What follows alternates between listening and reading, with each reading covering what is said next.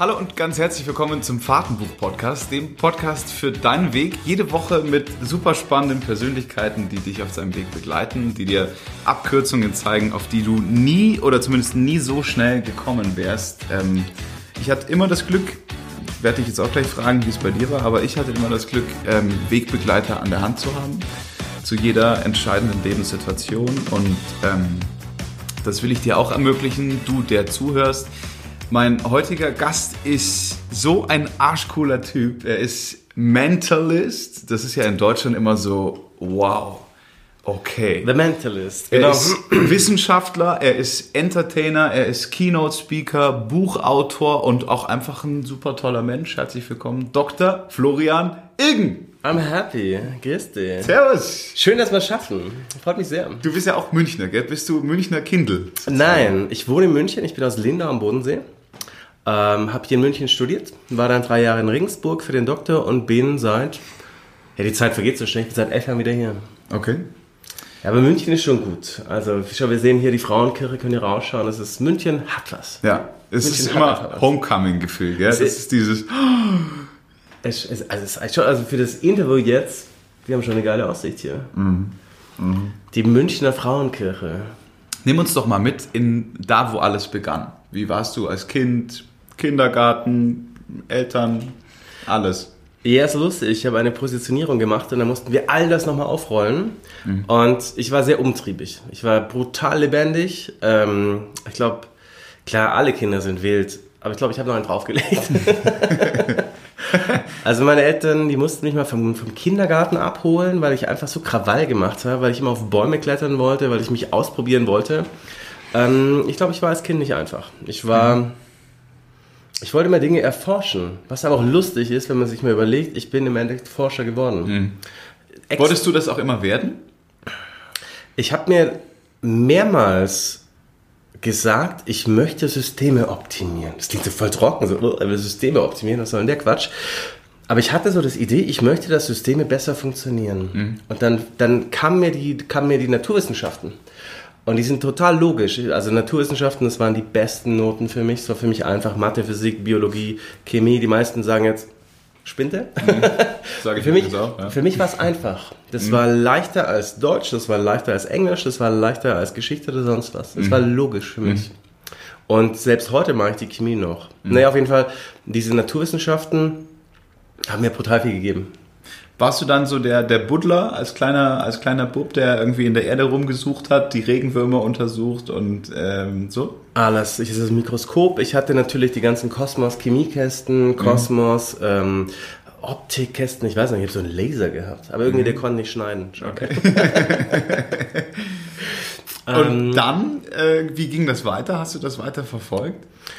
Ich wollte eigentlich molekulare Biotechnologie studieren. Hier in München, das war so ein Exzellenzstudiengang. Was man sich ja so überlegt als, als Achtjähriger. ne? Okay, das war, damals habe ich es noch nicht überlegt. Nein, also ich, ich, ich hatte damals in, in den jungen Jahren keinen Plan, was Business oder Karriere angeht. Kein, null. Das hat sich mal was macht, man studiert halt. Dann war noch die Überlegung, was studiere ich denn? Eigentlich molekulare Biotech. Ähm, hatte ein sehr gutes Abi, wurde deswegen eingeladen zum Vorstellungsgespräch und habe beim Vorstellungsgespräch voll abgekackt. Bin rot angelaufen. Ich weiß noch, ich habe, also wenn ich mir vorstelle, heute stehe ich auf Bühnen, begeister Menschen und damals, das, das, das, also wirklich, ja gut, man muss ja irgendwo anfangen. Und ich habe mich unwohl gefühlt, so wie du vorhin meintest. Es gibt Situationen, in denen fühlt man sich unwohl und es hat voll auf mich gewirkt. Ich war blockiert und ich konnte nicht agieren, ich konnte nicht bei mir sein. Hast du mal rausgefunden, warum das so war? Ich glaube, wenn Menschen blockieren, geht es meistens um Leistung. Wir wollen gut sein, wir wollen, wir haben Angst vor, wir machen einen Fehler, was denken andere Menschen über mich? Das blockiert uns meistens. Also meine Referate in der Schule waren auch die Hölle. Ich habe auswendig gelernt und wenn du den Faden verloren hast, warst du Tschüss. weg. rot angelaufen, am liebsten pff, umfliegen. Und da hat sich viel getan. Also das ist auch mein Tipp. Mich fragen ja ganz viele Leute, wie, wie, wie kann ich eigentlich locker auf der Bühne sein? Find was, was dir Spaß macht. Denn dann hast du keine Angst mehr, dass dich andere Menschen entwerten oder bewerten. Und plötzlich bist du bei dir. Und jetzt kommt das Coole, dann gibst du Menschen viel mehr. Dann kannst du Menschen, dann kannst du mit denen connecten. Wie bist denn du jetzt aus dem Biostudium plus Doktortitel, das muss man ja auch Chemie, erstmal genau. durchziehen, ja, Ja. Ähm, dann auf die Bühne gekommen? In Australien, vor 13 Jahren. Okay. Ich habe ein, als ich hier in München studiert habe, habe ich ein Chemiepraktikum in Australien gemacht. Äh, bin hingereist, zwei Monate an der Uni, wirklich forschen, Reaktionen machen, alles und war danach Backpacken. Und beim Backpacken im ersten Hostel in Melbourne treffe ich Ian Yell, ist ein Kanadier. Und der hat, ähm, der hat gezaubert, der hat hypnotisiert, der hat Körpersprache gelesen, der hat Suggestionen gepflanzt, der hat die Menschen begeistert. Und der hat es nur nebenberuflich gemacht. Der war Chemieingenieur. Ich Chemiker, er Chemieingenieur und wir waren beide null So, die Chemiker. boom. Connection. Die Chemie hat im wahrsten des Wortes gestimmt. Und wir waren, wir haben, wir waren beide nicht die Chemiker. Wir waren nur am Feiern, nur Party, Action. ich war zum ersten Mal so richtig lang weg. Ich war zum ersten Mal einen selbstorganisierten Urlaub, nicht nur Italien oder Frankreich, Ja, warst du Spanien. da? Ähm, vor 13 Jahren, äh, nee, muss, das ist länger her. Also auf jeden Fall irgendwann so Anfang 24? 20. Ja. Ja. Vor 16 Jahren. Okay. Ja, und dann ging's los. Krass, die Zeit, wie die Zeit vergeht. ähm, und mit dem war ich zwei Monate rumreisen, hat die Menschen begeistert. Das fand ich toll. Ich habe ja schon viele Entertainer gesehen und alles, aber wie der mit den Menschen umgegangen ist, wie die Menschen auch das toll fanden, wie dass er, dass er sich Zeit nimmt für die, das fand ich Hammer. Und dann habe ich gesagt, tell me, how did you do it, Ian? I can't tell you. Der, der will nie verraten, wie es geht. Und ich wollte Er hat wissen- wirklich nichts verraten? Nein, gar nichts verraten. Der Zauberer verrät nie seine Tricks. Nein, der hat, der hat gezaubert, der hat hypnotisiert, der hat die verschiedensten Sachen gemacht.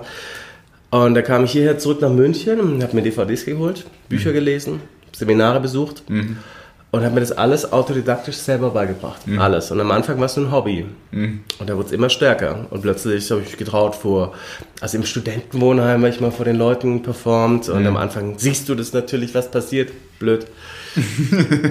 und dann wirst du besser. Und dann habe ich, ich war damals, ich Wie war dein erster Auftritt? Hast du ihn noch im Kopf?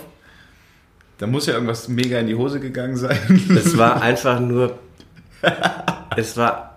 Also vom Outfit her oder so vom. Also auf der einen Seite fand ich süß und nett, wenn ich jetzt heute drüber nachdenke. Und das war halt. Ich habe damals alles gegeben. Das war für mich. Ähm, wie soll ich sagen, so als hinge brutal viel dran, also ich habe mich voll reinge, reingefuchst und ich war damals wie ein Schwamm. Ich habe Wissen, wie wenn du einen trockenen Schwamm an eine Pfütze hinlegst. Und ich habe das Wissen absorbiert wie nix. Ich habe DVDs geholt, gekauft. Ähm, ich habe alles reingezogen, reingeballert. Mm, Und ich habe in wenig Zeit sehr viel und schnell gelernt. Und gleichzeitig nicht nur die Kunst betrieben, sondern auch ein Business aufgebaut. Und bin dann wirklich krass schnell nach oben gekommen. Um, um gleich bei Firmen reinzukommen. Ähm, Was war da der ausschlaggebende Punkt? Warst du schon so weit, dass Firmen auch der Einstellung waren, die können dich buchen? Oder warst du so, so clever, dass du dich da reingemogelt hast? Oder war es eine Mischung aus beiden? obwohl ich nie BWL studiert habe, wäre ich wahrscheinlich der geborene BWLer gewesen. Hm, ich auch. Ja. Jeder Verkäufer spricht mich an. Tobi, du musst bitte für mich Autos verkaufen. Da sag ich, nein, mache ich nicht. Aber ja. Ich, ich verkaufe mich gern. Also du musst, glaube ich, als Künstler oder als Selbstständiger oder auch als Angestellter. Also quasi, wenn du hier lebst, dann musst du dich verkaufen können. Immer. Und die meisten Menschen haben ein Thema damit. Warum? Weil sie denken, sie sind nicht gut genug. Weil sie denken, sie dürfen es nicht. Weil sie denken, das macht man noch nicht. Und das limitiert. Egal, ob du angestellt bist, ob du, ob du äh, selbstständig bist, ob du Geschäftsführer bist. Wir müssen uns alle verkaufen. Immer. Und das hat mir Spaß gemacht, ähm, mich auf der einen Seite zu verkaufen, eine schöne Homepage zu haben. Immer wenn ich einen tollen Auftritt habe, habe ich dort nochmal angerufen, Mensch, wie war's? Karte auch geschrieben und dann gefragt, ja, wäre es möglich, wenn ich Ihr Logo verwenden darf? Und so habe ich mir die ganzen Logos erarbeitet, die du auf der Homepage siehst und dann mittlerweile, das, das akkumuliert sich. Und ich glaube, es hat mir immer schon Spaß gemacht, Menschen so ein klein wenig zu lenken. Und das Lustige ist, du fängst da irgendwo mal an. Das heißt, am Anfang war es Referenzen, die kannte keiner. Und dann habe ich halt mal für eine sehr bekannte Firma, haben sie gesagt, ja, sie können die Gage nicht zahlen. Ich so, okay, ich mache es günstiger. Aber ich kriege ein Referenzschreiben, ich kriege das Logo und sie empfehlen mich ihren besten drei Kunden. okay, mach mal, Deal. Und ich habe am Anfang sehr viele Barter-Deals gemacht. Heutzutage machen wir Du musst das nicht. erklären, Barter-Deal? Ah, Barter-Deal heißt Gegengeschäft. Das Finanzamt liebt sowas. Not! Das Finanzamt hasst sowas, weil sie kein Geld verdienen und weil dadurch keine Straßen gebaut werden können. Ja, wie auch immer, wir wollen ja nicht politisch werden, aber du äh, bist auf jeden Fall ähm, von Bühne zu Bühne. Bühne bringt bekanntlich Bühne. Bühne bringt Bühne. Ähm, und nur zaubern, obwohl das ja eh schon magisch genug ist, war dir irgendwann nicht mehr genug. Und dann hast du das ganze Ding vertieft. Wie kam das mit diesem ganzen Mentalist-Thema? War das so ein, ja okay, Leute, ich finde es einfach nur geil, der Mentalist zu sein? Oder war das, weil dich die Sache auch fasziniert hat? Ich finde die Zauberkunst extrem schön. Und es ist wirklich eine Zauberkunst. Wenn Leute das schön machen, ich gehe auch in Shows. Und wenn einer wirklich fingerfertig ist, also ich sag mal so, ähm, Zauberkunst ist 70 Prozent, würde ich jetzt behaupten, Showmanship und 30 Prozent Technik. Wenn einer ganz toll ist mit seiner Fingerfertigkeit, ist aber nicht charismatisch, interessiert mich nicht. Ja. Ähm, mir hat das Spaß gemacht. Ich fand es toll. Es war auch die beste Schule, die Zauberkunst, vor allem die Tischzauberei, um zu verstehen, wie Menschen ticken.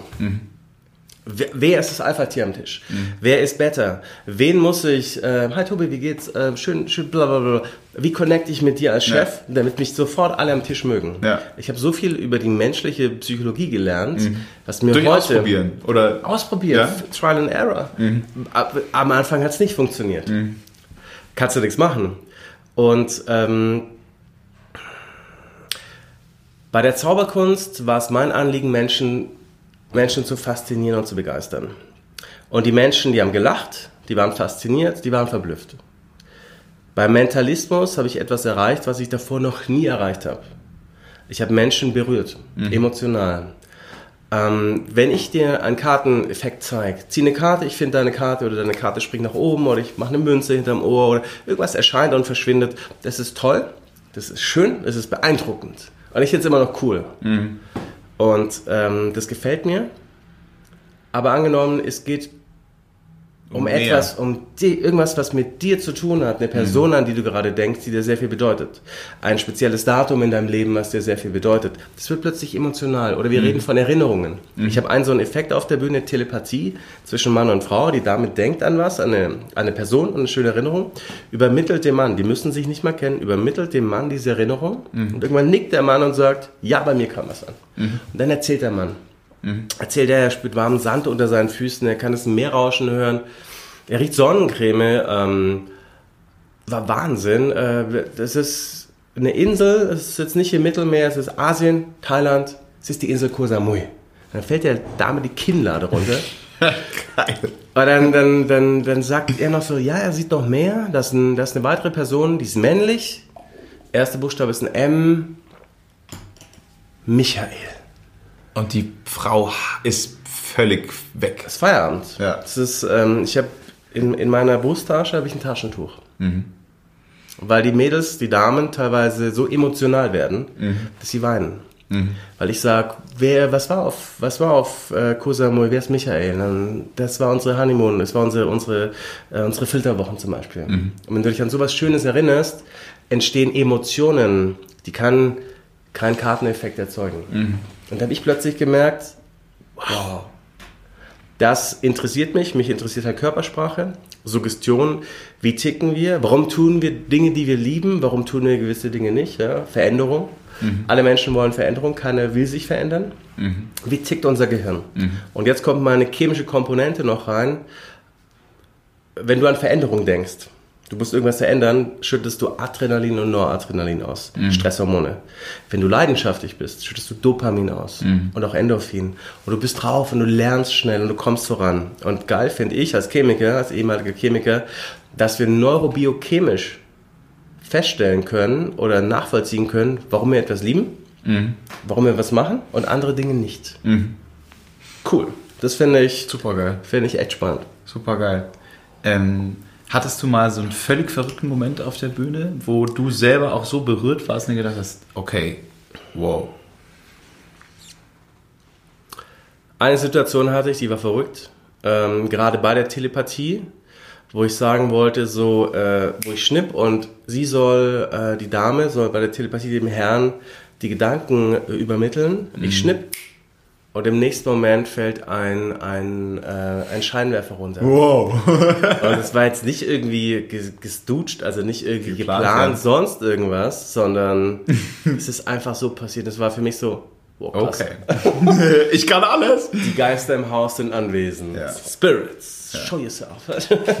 Wurdest du eigentlich mal ähm, kritisiert auch dafür? Weil wir sind in Deutschland, wir dürfen ja dieses ganze Hokuspokus eigentlich nicht wirklich zulassen. Wir sind ja also, also was ein Quatsch. Ne? Normalerweise gehörst du ja schon längst auf den Scheiterhaufen, du. Ähm, bist du da auch angefeindet worden mal? Also angefeindet werde ich, was heißt angefeindet? Ähm, es gibt viel, sehr viele Skeptiker in meinem Publikum, klar, die sagen, alles Quatsch, Humbug, tralala. Du hast sehr viele Leute, die es glauben, die zu arg glauben. Also die dann auch sagen, mein Leben wird fremd. Also viele Esoteriker sagen halt, dass ihr Leben fremdbestimmt ist zum Beispiel. Ja, durch, durch Sterne, durch irgendwas anderes. Da bin ich halt voll dagegen, weil ich sage mir, wir sind zu 100% für unsere Ergebnisse verantwortlich. Von dem her komme ich mit, wie soll ich sagen, mh, der Weg des Esoterikers ist nicht meiner. Ich will coole Ergebnisse haben. Äh, und die kriegst du nicht mit Esoterik, die kriegst du nicht mit Hoffen. Danke. Die kriegst du, äh, die kriegst du mit Planung, mit Zielen, mit, mit Disziplin, mit Beharrlichkeit, mit Fokus. Äh, Skeptiker sagen natürlich, die wollen immer rausfinden, wie es geht, ist ganz, ganz klar. Die sezieren alles, die kommen nach der Show zu mir und sagen dann, ja, Herr Egen, Das war ja alles ganz nett. kann ich alles erklären? Ich so, ja, kein Problem, sagen Sie mal. Und dann habe ich schon gemerkt, so, ich werde ein zweites Buch schreiben mit dem Titel Die besten Theorien, die nichts mit der Realität zu tun haben. weil sie, weil die Leute, die brauchen Theorien. Mir ging es genauso. Als ich das gesehen habe, ich denke rational, logisch, das ist der Chemie der Naturwissenschaft geschuldet. Ich will wissen, wie es geht. Na klar. Und die, die suchen Lösungen. Äh, von solchen Leuten, das ist keine Anfeindung, das ist skeptisches Interesse.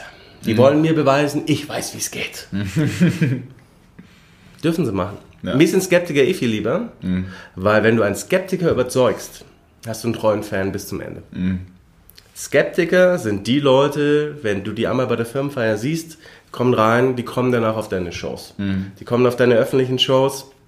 Wir machen ja 2020 die, äh, die Macht der Intuition Show, Tournee. Und die kommen da rein. Die, die wollen dann, die sagen, ich will mehr. Weil so eine Firmenfeier geht ja so 50, 60 Minuten und die öffentliche geht ja zweimal, äh, zweimal 60 Minuten. Dann haben die mehr und das ist auch viel, viel mehr. Und das ist auch außenrum viel mehr gebaut. Bei einer Firmenfeier müssten die ja in Anführungszeichen da sein, weil der Chef sagt, du, wir wollen jetzt, wir wollen äh, Begeisterung haben, wir buchen in Ilgen, Bühne, zack. Und dann sitzen halt auch Leute drin, die sagen, eigentlich wollte ich mir heute einfach eine reinstellen. Äh, okay, was ist das? Das heißt, ich muss erstmal arbeiten. Ich muss die erstmal ins Boot holen. Ich muss denen zeigen, ich, ich bin einer von den Guten, ich mache keinen Quatsch, ich führe keinen vor, ich biete dir eine geile Zeit. Du musst dich nur drauf einlassen. Bei der Tournee kaufen die Leute Tickets und haben Commitment. Die genau, haben bezahlt. sind ja schon bei dir. Die sind auf meiner Seite. Die haben eher einen Anspruch, die sagen, jetzt liefer mal was ab. Das ist meine Herausforderung, dass ich den Leuten, dass ich die packe und mit auf, im Endeffekt, im wahrsten Sinne des Wortes, mit auf die Bühne nehme. Ja. Ähm, die Macht der Intuition. Die Macht der Intuition. Für alle, die uns gerade auf YouTube zugucken. Ist die gleiche Weste? Nee, ist nicht die gleiche Weste, aber ne, Ja, vergleichbar. matched. Matched. Sieht, Ja, die ist quasi, blau, die sieht quasi gleich aus. Ähm, ein Buch von Dr. Florian Ilgen, inklusive Show 2020, Termine stehen, alles. Die, wir, wir Geht machen- um was, wenn man jetzt mal Also- sagt, ähm, die Macht der Intuition, das ist ja ein ganz weiter Begriff. Die Macht der Intuition, das Buch, es geht darum, was kann die, also was ist die Intuition? Was weil da gibt es ganz viele Mythen von wegen, äh, ja, so ein komisches Gefühl, das ich nicht wahrnehme, also das ich nicht beweisen kann und so weiter. Hat mit Esoterik, wie ich schon sagte, null zu tun. Mittlerweile gibt es wissenschaftliche Studien, die sich nur mit Intuition befassen. Was ist die Intuition? Ganz, ganz kurz, deine Intuition ist ein komplett gesammeltes Wissen in deinem Leben, entweder direkt oder indirekt, also implizit aufgenommen. Und die Intuition hat die Fähigkeit, dir in einer Situation, wo du eine Entscheidung treffen musst oder wo du in einer Gefahrensituation bist, in einem Bruchteil von einer Sekunde genau das Stückchen Information zu nehmen und dir bewusst wahrnehmbar zu machen, das du jetzt brauchst. Also dafür ist die Intuition fantastisch. Besser besser als, als rationales Nachdenken. Weil du kannst gar nicht so schnell nachdenken. Mhm. Stell dir einen Feuerwehrmann vor, ein brennendes Haus. Der muss ja wissen, wie lange kann ich hier noch bleiben ungefähr. Mhm.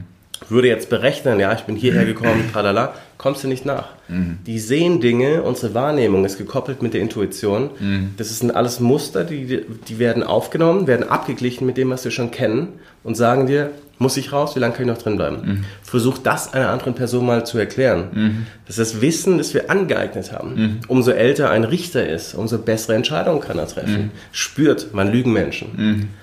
Aber die wichtigste, die Kernaussage, ist auch die Kernaussage von dem Buch, die Intuition kann viel mehr. Mhm. Die Intuition ist dein Kompass, wofür du hier geschaffen wurdest auf dieser Welt. Die Intuition kann dir sagen, Tobias, wo geht's lang? Worin wirst du aufgehen? Worin wirst du Leidenschaft verspüren? Womit und worin kannst du andere Menschen begeistern und faszinieren? Mhm. Das kann dir dein Partner nicht sagen, das können dir deine Eltern nicht sagen, das kann dir die Schule, die Universität, dein Arbeitgeber nicht sagen. Mhm. Deine Intuition hat dieses ganze Wissen und spürt für dich, wofür bist du gemacht. Und die meisten Menschen haben nicht das Selbstbewusstsein, auf diese ganz, ganz leise Stimme zu hören. Mhm oder 80 Prozent, auch wenn so eine intuitive Eingebung kommt, ich will mich verändern. 80 Prozent trauen sich nicht, haben nicht den Mut, die Veränderung einzugehen, mhm. weil sie Angst haben vor dem Neuen, was ganz normal ist. Und mit diesem Buch will ich Menschen inspirieren, dass sie sagen, wenn ich es jetzt nicht mache, wann denn dann? Mhm. Weil es, du weißt du selber, das ist so, wird immer belächelt. Die größten Dinge, die, die, die, die fünf größten das, die, die, Sachen, die wir bedauern am Sterbebett, unter anderem sind all die Dinge, die wir nicht getan haben. Mhm. Was bringt's dir, wenn du, wenn du ablebst und du sagst, ja, hätte ich doch damals mhm. mit 24, mit 30, mit 40. Also es sind auch Leute, die nach meinen Vorträgen zu mir kommen, die sind 60 mhm. und sagen, ja, irgendwie, ich habe meine Leidenschaft da nicht gefunden. Mhm. Ich sage, ist doch kein Problem. Geht, ab heute. Ist es besser, jetzt den Baum zu pflanzen, als nie. Ja, ja. Auch wenn es besser gewesen wäre, den vor zehn Jahren zu pflanzen, da sind ja. wir aber nicht. Ja. Wir haben jetzt die Möglichkeit, jeden Tag aus Neuen eine Entscheidung zu treffen. Ja. Und das verstehen manche nicht. Sie denken, ja, aber es ist schon zu spät. Quatsch. Ja. Es ist mhm. nie zu spät. Mhm. Wenn du stirbst, dann ist es zu spät. Was war dein entscheidender Moment, wo deine innere Stimme zu dir das gesagt hat, dass das dein Job ist? Das war geil. Und ich bin auch echt stolz drauf, wenn man das so sagen darf. Dass ich das war geil. wow. Weil ich, aber weißt du warum? Weil ich nicht drüber nachgedacht habe. Mhm. Das, ey, was, also jetzt im Nachhinein, so nach elf Jahren, oder diese Stimme kam, ich bin seit elf Jahren selbstständig, diese Stimme kam vor zwölfeinhalb Jahren. Mhm. Als ich meinen Doktor anfing in Regensburg, war für mich glasklar. Ich werde Laborleiter bei BSF, bei Bayer, irgendwie Pharma, Chemieunternehmen. Das war glasklar. Dafür mhm. habe ich meinen Doktor begonnen. Mhm. Und dann bin ich von hier nach Regensburg und habe da ein, ich habe damals gezaubert auch, ich zauber seit fünf Jahren nicht mehr. Mhm. Warum? Ich kann noch ein bisschen was. Ich will dafür nicht auftreten. Also okay. Also ich will, das ist nett, ich finde es immer noch cool, ich kann noch ein paar Sachen. Ähm, aber ich will so nicht auftreten. Okay. Meine, meine, meine, meine Außendarstellung ist eine ganz eine andere. Mhm. Ich will keine Zaubershows machen. Mhm. Mich interessiert der Mentalismus und die Vorträge. Das, mhm. das heißt, da, da ziehe ich viel mehr Energie draus mhm. und ich kann Menschen da mehr mitnehmen, mhm. mehr begeistern. Mhm. Und der entscheidende Punkt in Regensburg, gerade Doktortitel angefangen, eigentlich als Angestellter die Vollkarriere als Chemiker vor dir und dann ist was passiert? Magic Moment. Ähm, ich habe einen, einen anderen, es gibt immer Weggefährten, einen anderen äh, Zauberkünstler kennengelernt und wir haben zusammen dann Magic Dinner gemacht und mhm. haben plötzlich so zum allerersten Mal so wir nach außen gegangen. Mhm. Also, dass wir öffentliche Veranstaltungen machen. Und habe ich gemerkt, so, voll geil. Menschen gefällt das, was mir Spaß macht. Mhm. Und hey, die zahlen sogar ein bisschen dafür. Mhm. Let's do this.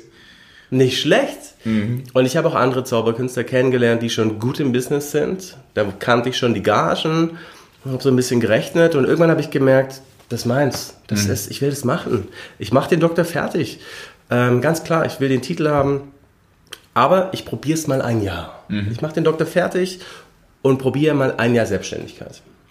Und dann nach so sechs Monaten der Selbstständigkeit sagte ich mir so, naja, jetzt mal ganz ehrlich, kannst du in einem Jahr ein Business aufbauen? Nein, ich gönne mir zwei Jahre. Ich muss ja meine Eltern überzeugen. Ich meine, mhm. ich habe, stell dir vor, du hast irgendwann mal Kinder, dein Kind studiert, macht einen Doktor und dann sagt dein Kind zu dir, du Papa, danke fürs Studium, ich habe einen Doktor gemacht, ich mache mich selbstständig als Künstler. Mhm. Da drehst, da drehst du durch. wirst meine Eltern, enterbt. ja, meine Eltern waren nicht happy am Anfang. Mhm. Und ich habe sie, irgendwann hatte ich sie drin. Mittlerweile sind sie stolz und sind, sind die größten Fans. Mhm. Und habe ich gesagt, so nach neun Monaten, so, ich habe das gefunden, was mir Spaß macht. Ich probiere das hier nicht mehr, ich zieh's durch. Mhm. Ich bin jetzt seit elf Jahren selbstständig. Ich, es, und das Tolle ist, es kamen immer Veränderungen dazu. Es wurde immer geiler, immer cooler. Mhm. Mit Zaubern aufgehört, angefangen mit Mentalismus, Coaching angefangen, eine Coaching-Ausbildung gemacht. Mittlerweile sind es drei Stück, Hypnose angefangen. Dinge immer wieder angefangen, ausprobiert, wenn es gefallen hat, weitergemacht. Dinge, die nicht ankamen. Ich habe auch Trickdiebstahl mal probiert, sodass du die Uhr abnimmst und so weiter. Hat mir nicht gefallen. Ganz viele Dinge ausprobiert. Und, und das kann ich auch jedem nur raten, wenn du deine, deine Leidenschaft finden willst. Probier viele Dinge aus in, in deinem Hobby. Nachmittags, in der Freizeit, mach mal neue Dinge. Geh reisen, geh auch mal allein reisen. Komm bei dir selber an. Bleib in Bewegung. Bleib in Bewegung. Sprich andere Sprachen. Geh in fremde Länder. Erschließe neue Freundeskreise. Und tu dich mit Menschen zusammen, die schon da sind, wo du hin willst. Mentoren. Ja, ist ein Riesenthema für mich.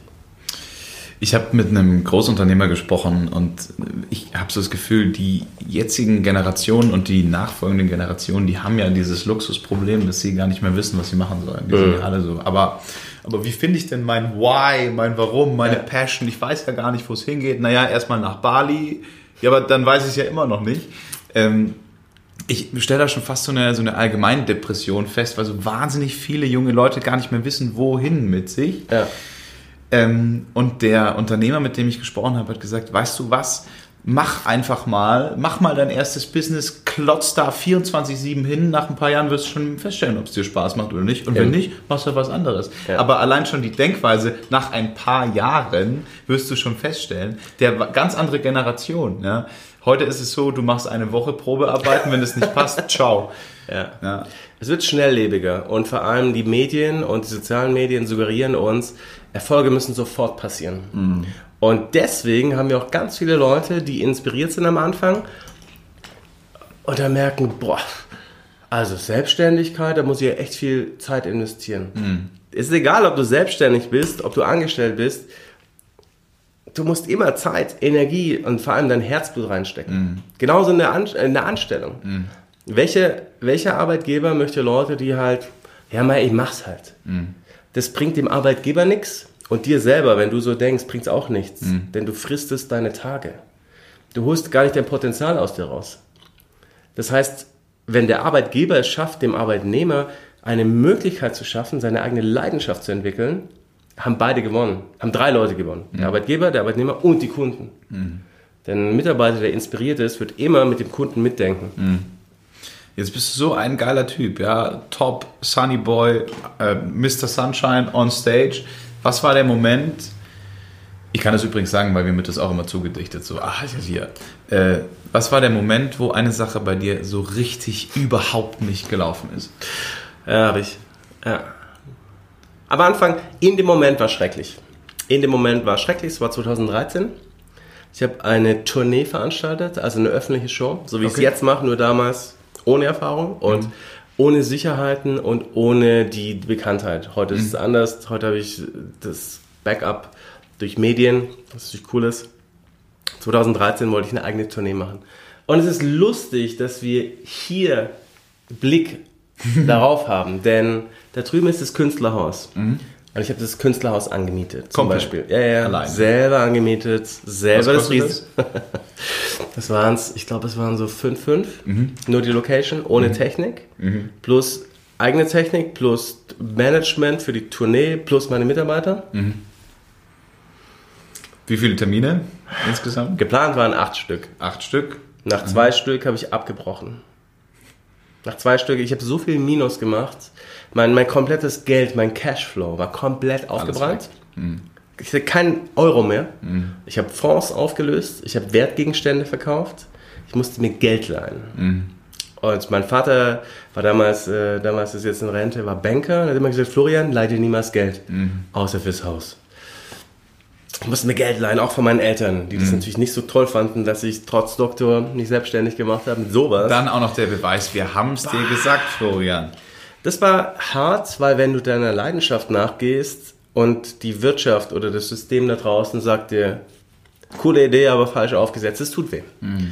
Und ich Waren da wenigstens dann Leute da in dem Künstlerhaus? das Künstlerhaus war komplett voll, wir waren ausverkauft. München war die einzige Location, die profitabel war. Ja, Es waren ja nur zwei Locations. Die haben, die haben so viel, die haben, mich- die haben mich so viel gekostet, weil ich auch, ich habe auch ähm, Locations gecancelt und die meisten haben halt mindestens 50% Storno. Manche haben sagen 100%, ist denen egal, vermieten die weiter. Die Technikfirma musste ich bezahlen. Die Flüge waren schon gebucht. Also es waren, Alles. Was ist in dem Moment mit dir passiert? Da triffst du ja eine Entscheidung. die Entscheidung war, ich ziehe das durch. Also ähm, ich beende diese Tournee, fokussiere mich wieder auf dieses Business, was Geld bringt, nämlich meine Firmenauftritte. Das ist ja garantiertes Geld. Habe ich kein Risiko. Ähm, diese, ich, ich sage es immer so, ein Arm wurde angesenkt, ein Arm ist verbrannt, aber das ist nicht, das, die Maschine lief weiter. Mein, mein Kernbusiness sind die Firmenfeiern und ich habe das Geld in sechs Monaten zurückbezahlt. Cool. Und war wieder da. Und habe halt sehr viel daraus gelernt. Risiko zu verteilen, ähm, ein Backup, was Medien angeht, zu haben. Also ich habe jetzt eine, eine PR-Beauftragten. Äh, wir machen über Social Media, kommen, verkaufen brutal viele Tickets. Ich habe der, der, der München-Termin ist der 27.03.2020. Ähm, Tu mal in die Show Notes vom Podcast, dann wissen sie alle. Absolut. Äh, und da haben wir, da haben wir jetzt Tickets verkauft und wir sind noch nicht mal rausgegangen. Stand Cool. in keiner Zeitung, nur über Social Media. Und das Krasse ist, die meisten Leute kaufen VIP-Tickets. Nicht die Okay. Klassik-Tickets, sondern VIP-Tickets. Die kommen 30 Minuten eher rein. Die kriegen das Buch von mir. Signiert? Gibt, gibt natürlich signiert. Wir machen Bilder vorab und die stellen mir Fragen. Wir machen Q&A. Und ich merke, wie wichtig das für Menschen ist, dass sie den Kontakt zu mir pflegen. Also nicht nur Show und Danke, tralala, sondern dass sie mit ihren eigenen Themen auf mich zukommen. Und das ist ein, ein riesenspannendes Thema, dass es ja nicht eine Show ist, sondern dass immer mehr Leute sagen, ey, ich habe Bock, ich will auch, ich will meine, ich will meine Leidenschaft finden, der nachgehen und da was aufbauen, andere Menschen damit zu inspirieren. Und genau darin kann ich den anderen ein Mentor sein. Wenn du sagst, deren Themen, resonierst du teilweise mit den Themen? Also was sind deine. Themen, die Kenn du ich. immer noch, die du immer noch hast und sagst, wow, krass, trifft mich. Ähm, dieses Thema, obwohl ich auf der Bühne stehe, obwohl ich, äh, äh, was ist die größte Show, waren 5000 Leute. Ähm, auch ich habe manchmal so, wenn es um neue, gerade um neue Felder geht. Ich will neue Felder bespielen, teste mich, probiere mich in neuen Bereichen aus. Äh, wie was ich ähm, zum, zum Beispiel das äh, Executive Mentoring. Äh, natürlich kommen dann manchmal die Gedanken, kann ich das überhaupt? Der Grundgedanke, und den tragen 95, 99 Menschen in sich selbst, der, der ist unserer Erziehung, Sozialisierung geschuldet. Dieser dumme Glaubenssatz lautet, ich bin nicht gut genug.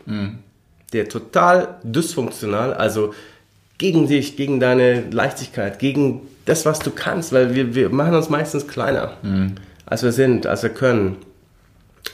Und das hast du auch. Ab und zu. Ja, ich spüre das dann, denke mir so krass. Obwohl ich drei Coaching-Ausbildungen gemacht habe, ab und zu kommt Kommt das, das. ploppt immer wieder mal rauf. Und jetzt ist natürlich so, wie gehst du mit, damit um? Also Nummer eins ist, das ist schon mal top, was ich jedem empfehlen kann, wenn so ein negativer Glaubenssatz kommt, sei erstmal achtsam, hör ihn dir erstmal an. Und sei bewusst, aha, ich habe diesen Glaubenssatz. Und, und nicht, du bist nicht dieser Glaubenssatz, sondern es ist nur ein Gedanke, der hochkommt.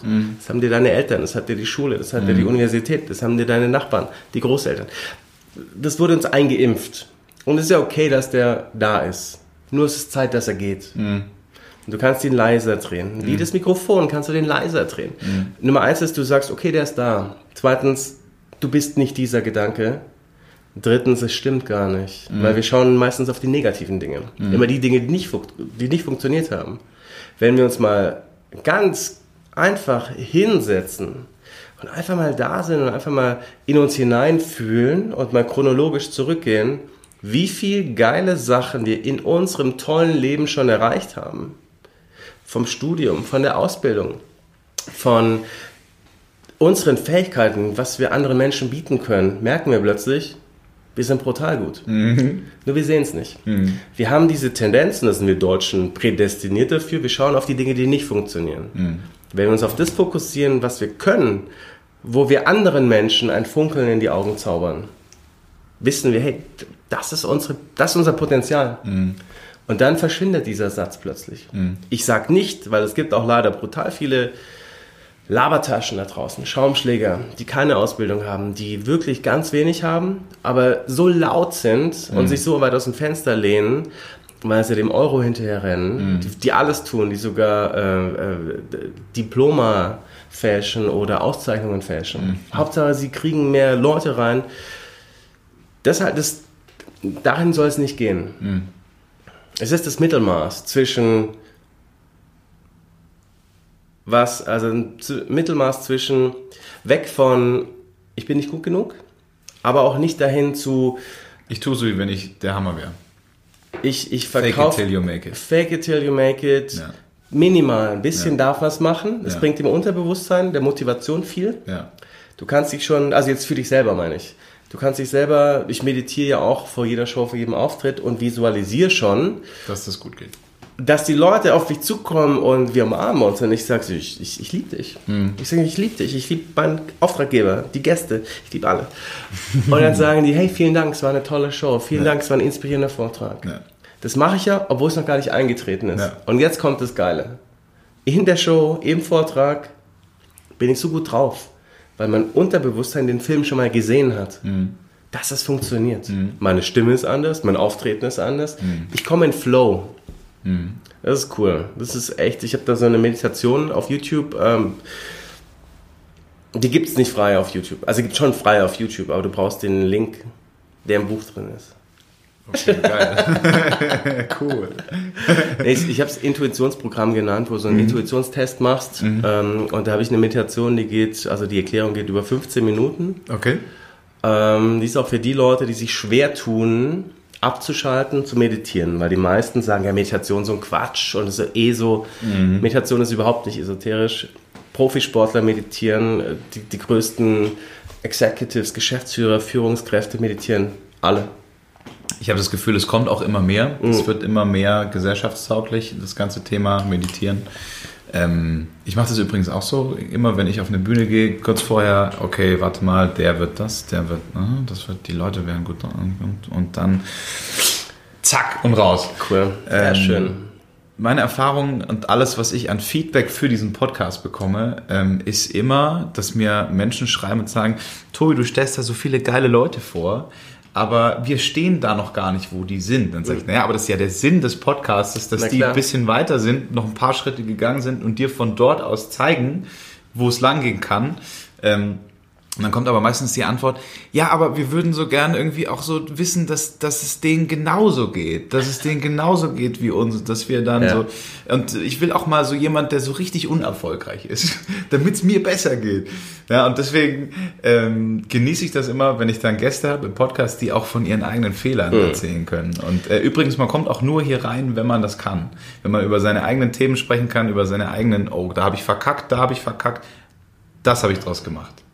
Jeder, der sich das nicht eingesteht, lügt sich selber an, lebt in der Scheinwelt.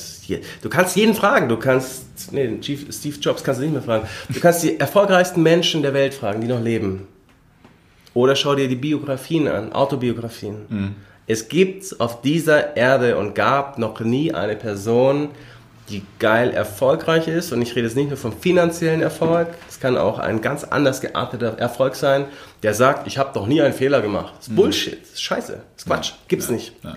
Und damals 2013, ich habe so viel gelernt. Wir lernen in den dunkelsten Stunden am effektivsten. Wenn alles läuft, oh, das ist schön, angenehm, da lernst du doch nichts mehr. Da lernst du, du lernst schon was, aber nicht so effizient. Du lernst am schnellsten, weil es weh tut, wenn es nicht so läuft, wie du willst. Von dem her, ich, und ich weiß, ich werde noch viele Lektionen begehen und äh, es wird noch einiges passieren und es ist cool, wenn du anfängst. Das hat auch mit Selbstbewusstsein, Selbstvertrauen zu tun. Das ist übrigens ein Kernthema in dem Mentoring. Also ich habe mal geschaut, so meine Instagram-Gemeinde, die ist jetzt nicht so groß, die wird aber immer größer. Wächst. Ähm, die, nach heute wird sie wachsen. explodiert. ähm, die größten Themen sind Selbstvertrauen, Selbstbewusstsein. Das ist ein Riesenthema. Mhm. Und das andere Thema ist Mut zur Veränderung. Mhm. Weg von dem, was wir haben, hin zu Neuem. Und das, das ist, meine, ist meine Aufgabe, dass ich Menschen dahingehend inspiriere, dass sie zu sich stehen und Selbstbewusstsein mhm. haben. Eben dieses, ich bin nicht gut genug, dass, das, dass sie merken, das brauche ich gar nicht mehr. Mhm. Ich muss mich nicht klein machen. Mhm. Viele machen das, weil sie geliebt werden wollen. Mhm. Wir kriegen immer Anerkennung, wenn wir, oh Mensch, passt schon. Ähm, das kriegst du, das schaffst du schon. Mhm. Oder die wenigsten trauen sich, dazustehen, für sich selbst eigenverantwortlich, selbstbestimmt, weil du kriegst dann Gegenwind. Mhm. Du kriegst dann auf die Fresse. Entweder von Leuten, die das nicht wollen, dass du durchstartest, oder weil du neue Dinge ausprobierst und dann auf die Nase fällst. Mhm. Aber nur so wirst du, ein selbstbestimmte, wirst du eine selbstbestimmte Person und wirst in Erfolg und Erfüllung leben. Mhm. Wenn wir das machen, was alle wollen, wird nichts gehen. Du bist getrieben von anderen, du bist abhängig von dem Wohlwollen und der Anerkennung anderer Menschen. Und das ist mhm. ein Garant für deinen persönlichen Misserfolg und für schlechte Stimmung. Mhm. Und dafür kamen wir nicht auf diese Welt. Mhm. Wenn du jetzt auf die Bühne gehst, äh, Mentaltricks machst, ja. ähm, du wirst jetzt ja keinen Trick verraten, hm. oder? Aber ich, ich benutze unterschiedliche gib mal, Konzepte. Gib mal, gib mal so eine Insight, einen hm. Einblick über so ein, okay, wie funktioniert das beispielsweise, dass Menschen plötzlich nicht mehr ihren Namen wissen? Das habe ich irgendwo gesehen, dachte mir so, äh, oh, krass. Tobi, dein Kragen gefällt mir. Das ist echt schön. Ja, danke schön. Das ist echt schön. Du nennst es Tricks. Ich sag, es sind Effekte, du baust eine Verbindung auf. Wer nicht dein, also mal der einfachste, ich nenne es die Name-Methode, N-A-M-E, also N.A.M.E. Nichts affektiert mehr als Empathie. Wenn ich in dich hineinfühlen kann, wenn du dich von mir verstanden fühlst, bauen wir eine Verbindung auf. Und es ist viel wahrscheinlicher, dass Sachen funktionieren. Es ist viel wahrscheinlicher, dass du in Trance gehst. Es ist viel wahrscheinlicher, dass eine Suggestion funktioniert. Wenn ich dich berühre, deinen Vornamen nennen und dir noch ein Kompliment mache, schüttest du Oxytocin aus, das mhm. soziale Bindungshormon. Mhm. Das macht jeder Verkäufer. Vorname ist also mein Tipp an dich. Merk dir die Vornamen der Menschen. Merk dir die Vornamen der Menschen und benutze sie. Also ich würde auch zum Beispiel bei, ich mache bei Shows immer das Hamburger Sie. Tobias, wären Sie so freundlich, kommen zu mir auf die Bühne. Tobias, mhm. stellen Sie sich hier hin. Mhm. Ich nenne den Vornamen dreimal. Fühlt er sich angesprochen und ich kann mir den Vornamen merken. Mhm. Und nach der Show, wenn die Leute dann rausgehen, äh, laufen an mich vorbei Tschüss Tobias, schönes Wochenende noch. Und er so. Sie konnten sich what? den Namen merken. Es ist ganz, ist einfach. Es ist okay. einfach und bringt brutal viel. Also Schritt 1, Verbindung herstellen. Verbindung stelle ich her, indem ich Empathie, äh, empathisch bin Absolut. und irgendwo den Menschen da abhole, verstehe, so wo er gerade ist. Ja. Okay, Punkt 2, wenn du ihn hast, dann kannst du mit ihm noch nicht machen, was du willst, aber du bist schon mal näher ist, Du baust, du baust eine Verbindung auf, du baust Vertrauen auf zum Beispiel Hypnose, du, gehst, es geht, du wolltest ja sagen, ähm, Namen vergessen zum Beispiel, mhm. kannst du jetzt deinen Namen nicht mehr erinnern. Mhm. Es geht über, Verba äh, geht über Verbindung aufbauen, Vertrauen aufbauen. Also erst Vertrauen, dann die Verbindung und dann irgendwann fühlen die Leute sich, ähm, du musst natürlich in diesen Zustand bringen und dann wollen die da rein. Die wollen in diesen Zustand rein mhm. und dann sagst du, so entspannt wie du bist, willst du jetzt deinen Namen nicht mehr aussprechen. Mhm. Und die sagen so, ja, ich bin brutal entspannt und ich will in dem Zustand bleiben. Okay, ich kann meinen Namen nicht mehr aussprechen. Mhm. Also es passiert alles im Kopf. Und dann ist das wirklich so. Weil der Körper aus dieser Position nicht mehr raus. Du bist aus diesem angenehmen Zustand nicht mehr raus. Wie geil. Und du kriegst alles mit, die Leute schlafen ja nicht. Ja. Das ist einfach eine Suggestion. Ja, geil. Ja. Wie holst du dann deinen Klienten oder den Menschen auf der Bühne da wieder raus? Du sagst, ich, ich zähle jetzt von, also ich mache das auf der Bühne nicht. Ich hypnotisiere ganz selten. Vielleicht mhm. mal privat oder vielleicht meist wieder in einer öffentlichen Show, aber bei Firmenfeiern keine Hypnose, mhm. weil alle Angst haben vor Hypnose. Mhm. Und ich bin eher so der, der Corporate Mentalist, also ganz viele Firmenfeiern. Mhm. Deswegen keine Hypnose. Was ich benutze, ist Hypno-Rhetorik. So mit jedem Atemzug, den Sie nehmen, merken Sie, dass Sie immer entspannter werden. Was ich übrigens, was unglaublich mächtig ist, Das ist Hypnorhetorik, das nennt sich Linking. Ich hatte eine, eine Dame auf der Bühne, es waren so 400 Leute, es war auf Englisch, war hier im, im, in München. Und die kam auf die Bühne, die sollte so Umschläge halten und dann hat die brutal gezittert. Und ich habe gemerkt, oh Gott, die ist total unsicher, die hat Angst. Die hieß Renate. Renate. Random Name. Renate sagte ich. Nee, ich habe es gerade in deinen Augen gelesen. Richtig, ja genau. Krass, du bist auch Mentalist. Wir müssen aufhören. Ja, Dann sagte ich, ich habe ich hab sie berührt und sagte, ich nenne sie jetzt mal Renate. Renate, mit jedem Atemzug, den Sie nehmen, merken Sie, dass Sie immer entspannter werden. Mit jedem Atemzug und so wie Sie hier stehen, so, und die hat ein rotes Kleid an, so rot, wie Ihr Kleid jetzt ist, merken Sie, dass Sie immer relaxter und entspannter werden. Und dass alles einfacher und angenehmer wird. Die hat aufgehört zu zittern. geil. Da dachte ich mir, wie mächtig ist unsere Sprache, gekoppelt mit dem, was in unserem Unterbewusstsein abgeht. Ich habe die echt rund, die hat, die hat, und so kann ich ja nichts machen mit der. Die, die Stimme hat gezittert, die hat so die Umschläge gehalten. Ich habe gesagt, okay, ich muss, mein Ziel ist es, ich will, dass sie gut dasteht, im wahrsten Sinne des Wortes auf der Bühne. Ich will, dass sie das auch genießen kann. Und darum habe ich sie echt über eine Berührung, über den Vornamen, über das Linking, also so wie etwas schon ist, passiert B. So wie A ist, was schon eingetroffen ist, passiert B. Und du kannst ja nicht aufhören zu atmen. Mit jedem Atemzug, den du nimmst, merkst du, dass du immer entspannter wirst. Mit jedem Herzschlag. Mit, so wie du jetzt zum Beispiel mit deiner linken Hand den Tisch spürst, merkst du, dass du immer relaxed und entspannter wirst. So wie du hier die Stuhllehne spürst, wirst du immer relaxter und entspannter. So funktioniert Hypnose. That's it. So bringst du die Leute rein und dann vertiefst du das Ganze. Hm. Ich- Also ich finde es, ich habe Hypnose an, an einem Wochenendseminar, an zwei Tagen gelernt in Köln. Das war das coolste Seminar ever. Glaube ich. Ja. Weil du merkst, wie mächtig unsere Worte sind. Wenn du sie, wenn du sie verstehst und richtig einsetzt. Ja. Okay. Ähm, geil. Ich dachte wirklich, das, das läuft dann irgendwie so ab und dann ist fette Show und Hand vors Gesicht und du kippst runter und Name vergessen und. Das ist. Das, das kennst du aus dem Fernsehen, das ist das Endprodukt. Ja. Aber du musst die Person erstmal in den Prozess dahin bringen. Du musst erstmal in Verbindung gehen mit der Person.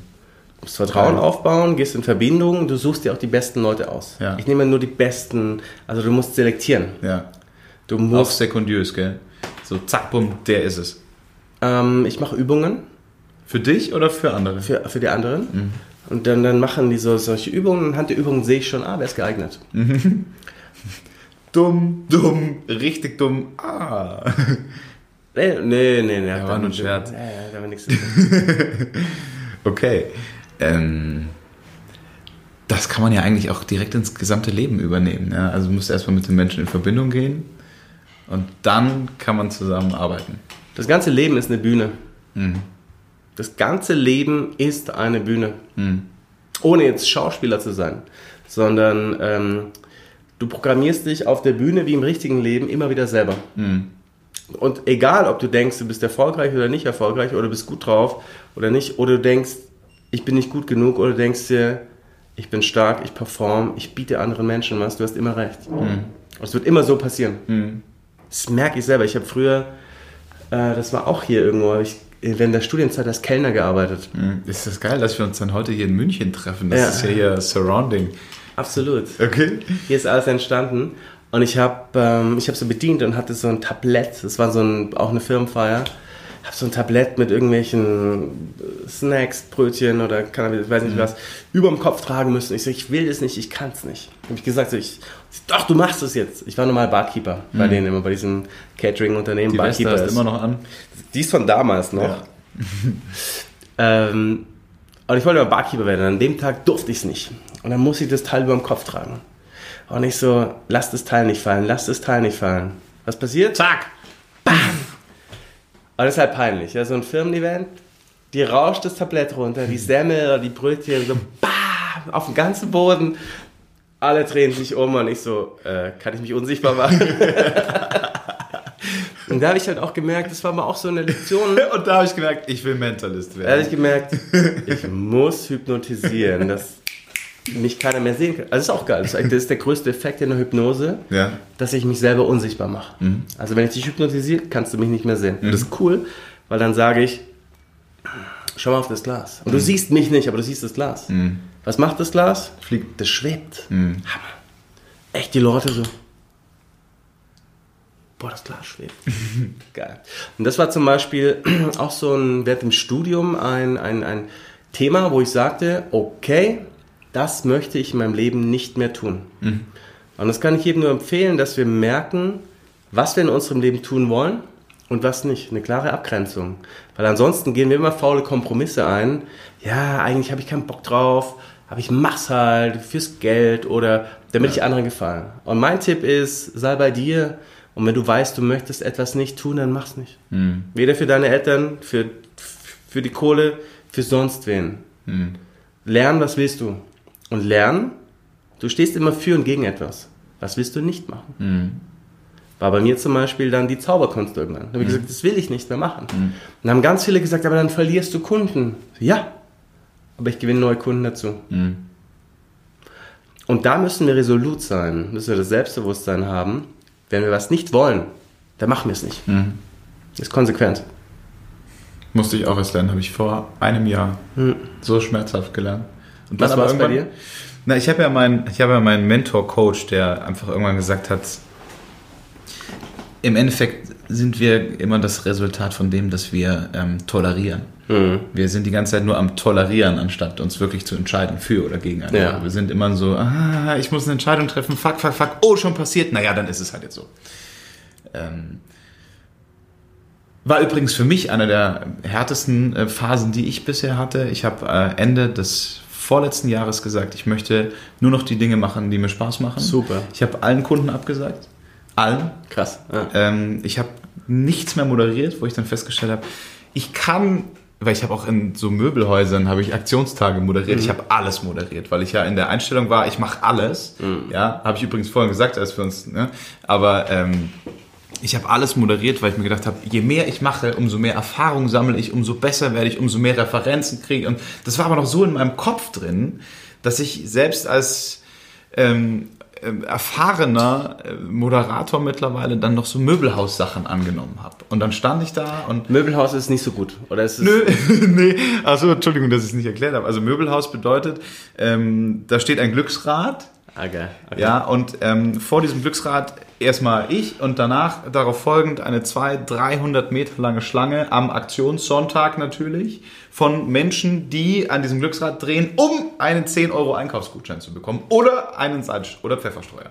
Wo ich da allein schon stand, 10 Stunden lang und mir gedacht habe, warum stellt ihr euch da an? Ich Ja. verstehe das nicht. Ähm, Ich habe es nicht verstanden, aber ähm, ich bin nach Hause gefahren nach diesem Arbeitstag, zehn Stunden, habe mich eine halbe Stunde lang heiß geduscht, aus Frust eine Familienplatte Sushi bestellt und alleine gegessen und dann gesagt, ne, ich, was mache ich da für einen Scheiß? Das mache ich nicht mehr. Und dann habe ich das alles abgesagt. Ich habe in den nächsten zwei darauf folgenden Tagen alle Kunden gecancelt und ähm, stand dann dran im Prinzip, habe äh, Silvester quasi fast alleine auf mich selber angestoßen, weil ich war eigentlich als DJ noch gebucht, ähm, auch abgesagt.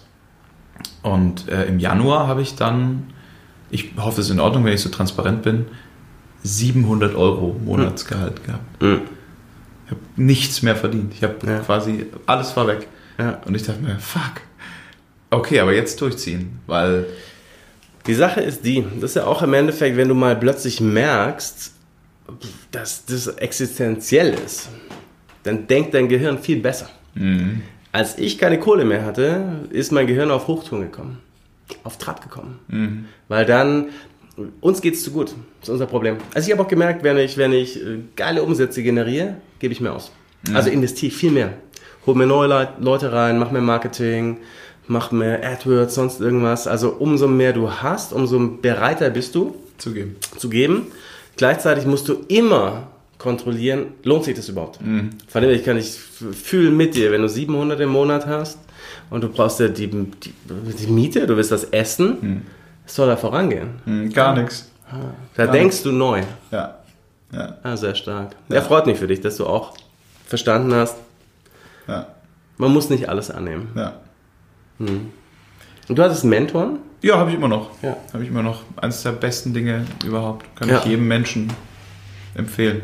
Nee, finde ich Das auch. ist eines der schmerzhaftesten Dinge, also wo du gesagt hast, ja, dieser Moment, wenn es dann wehtut, wenn es unangenehm wird, wenn es außerhalb des Gewohnten ist, ähm, das ist mega kacke. Ich bin mittlerweile so weit, dass ich ähm, grundsätzlich deutlich lieber im Ungewohnten bin, out of comfort zone, als innerhalb. Und äh, wenn es dann geil wird, sich eigentlich dauerhaft schleifen zu lassen, zu challengen. Ich hab, weißt du, das ist immer so witzig. Ich bin Moderator. Äh, Menschen gehen davon aus, dass ich ein paar gerade Sätze rausbringe. Wenn ich meinem Mentor eine Sprachnachricht mache, mache ich erstmal fünf Ansätze. Hi, du. Ah, scheiße, nochmal. Hallo, ich wollte heute mal. ah, Fuck, nochmal. Weil es mich challenged. Obwohl ich mir bei dieser Person 20 Mal Gedanken mache. Okay, wie formuliere ich es? Was ist gerade eigentlich wirklich das Thema? Wie. Super geil. Cool. Ich habe auch über Mentoren brutal viel gelernt. Also ein Mentor ermöglicht es dir einfach Abkürzungen zu nehmen, ähm, damit du seine Fehler nicht machst. Und ich habe auch verschiedene Mentoren, hat mir sehr viel gebracht. Einer ist jetzt leider verstorben, ist ein, war ein sehr guter Freund von mir. Und da habe ich auch ein bisschen gelernt, so Dinge sind nicht unendlich. Und wenn du Entscheidungen nicht jetzt triffst, dann kann es sein, dass sie zu spät sind. Das war für mich so dieses, wir haben nur ein Leben. Das war echt für mich so, der war Boom. 48 in der Prime Time seines Lebens, wirklich top erfolgreich angestellt. Und der war Freund, Vorbild und Mentor. Und der hat mir schon zweimal mein, mein Hintern gerettet. Ist auch im Buch drin. Der hat noch damals, als ich hier die Kohle verbrannt habe, noch Geld geliehen. Unter anderem. Wow. Der hat, der hat, äh, es war so lustig, als wir uns kennengelernt haben, in so einem Business-Netzwerk, sitzt mal zusammen und fragt er mich so, ich habe damals noch gezaubert, ja, was machst denn du so? Ja, ich zauber hauptberuflich. Und er so, ich hasse Zauberkunst. ich hasse Zaubern. Und ich so, okay, Tschüss. äh, du, dann zeige ich es den anderen, aber du darfst trotzdem zuschauen. Und danach war es mein größter Fan. geil. Und ich habe was gemacht mit so einer Karte, die dann irgendwie weiß war, und hat die sich verwandelt in eine echte Karte und die hat er die ganze Zeit in seinem Geldbeutel getragen. Geil. Den habe ich echt als Fan gewonnen und er war dann quasi mein Fan und für mich war er mein Mentor. Weil er Top-Entscheider, also er war von Roland Berger, der, der Assistent damals, äh, strategisch krass aufgestellt. Und herzlich, ein, ein, ein lieber, besonderer Mensch, belesen, und wir hatten den größten Spaß. Und das war, als, als ich erfahren habe, dass die Person nicht mehr da ist und dass wir diesen Moment nie mehr haben werden, habe ich mir gesagt so, weil auch ich manchmal Dinge habe, die ich schieb. Ich kann nicht alles zu 100% effizient machen. Ich kann nicht wie eine Maschine arbeiten. Du kannst es optimieren. Ich halte mich für sehr optimiert, ähm, ähm, sehr arriviert angekommen. Also das, das Business läuft richtig geil. Und von meinem Mindset passen die Dinge auch privat. Und trotzdem schieben wir manchmal Dinge. Auch ich, auch ein Tony Robbins, auch ein sonst wer. Und da war für mich so, ich habe keinen Bock mehr zu schieben. Weil es kann sein, dass irgendwann mal du keine Möglichkeit mehr hast zu schieben. Das war echt so, das hat mir die Augen geöffnet. Es ist schade, dass solche Dinge passieren müssen, damit wir ins Handeln kommen. Ja, wenn es uns zu gut geht, ist die Komfortzone so warm. Das ist das Problem. Ich habe überhaupt gar kein Zeitgefühl mehr. Es kann sein, dass wir jetzt 30 Minuten gesprochen haben. Es kann sein, dass wir über eine Stunde gesprochen Eine Stunde haben. haben wir. Ziemlich genau eine Stunde. Ja. Geil. Ich habe doch ein geiles Zeitgefühl, weil ich komme immer auf eine Stunde raus, ohne auf die Uhr zu gucken.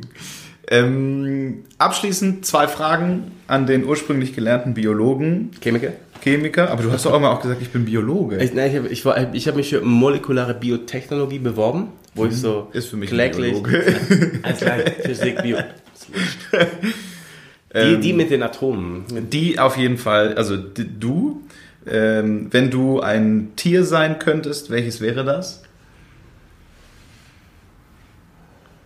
Leopard. Also die meisten würden, glaube ich, sagen, Löwe. Boah. Leopard, glaube ich. Brutal, grazil. Ähm, aber zielgerichtet. Extrem so Focused. absolut focused. Und ich glaube, also wenn, wenn wir jetzt von Waffen reden würden, ich wäre nicht das Maschinengewehr, ich wäre das Scharfschützengewehr. Ich ähm, führe schon meine eigenen psychologischen Studien durch, weil ich alle meine Podcast-Gäste das frage und ich stelle jedes Mal wieder fest, das Tier, das sie sich gerne wünschen würden, ähnelt sehr. Ja? Ja, Tim Raue, ähm, weiß ich, ob du den kennst, Starkoch aus Deutschland, hat Ja. gesagt, sein Tier ist das Eichhörnchen. Okay. Jetzt beobachte diesen Mann und stelle einfach fest, wie dieses Gesicht nach Eichhörnchen aussieht. okay, Wer, ein ein Leopard. Neffe? ein Leopard. Ähm, letzte Frage, wenn du dein Leben in einem Satz beschreiben würdest, wie hieße der? Mein Leben. In einem Satz. Eine begeisternde und inspirierende Reise. Meine sehr verehrten Damen und Herren, Herr Dr. Florian Igen. Lieber. Dankeschön. Dankeschön. Oh, nein, nein, ich muss noch eine Sache sagen. Falls dir die Folge gefallen hat, hey, dann ähm, Thumbs up. freuen wir uns riesig über deine 5-Sterne-Bewertung auf iTunes und ähm, dein Following auf Spotify. Wir packen alles in die Shownotes von Florian ähm, und dann hören wir uns in der nächsten Folge wieder. Bis dann.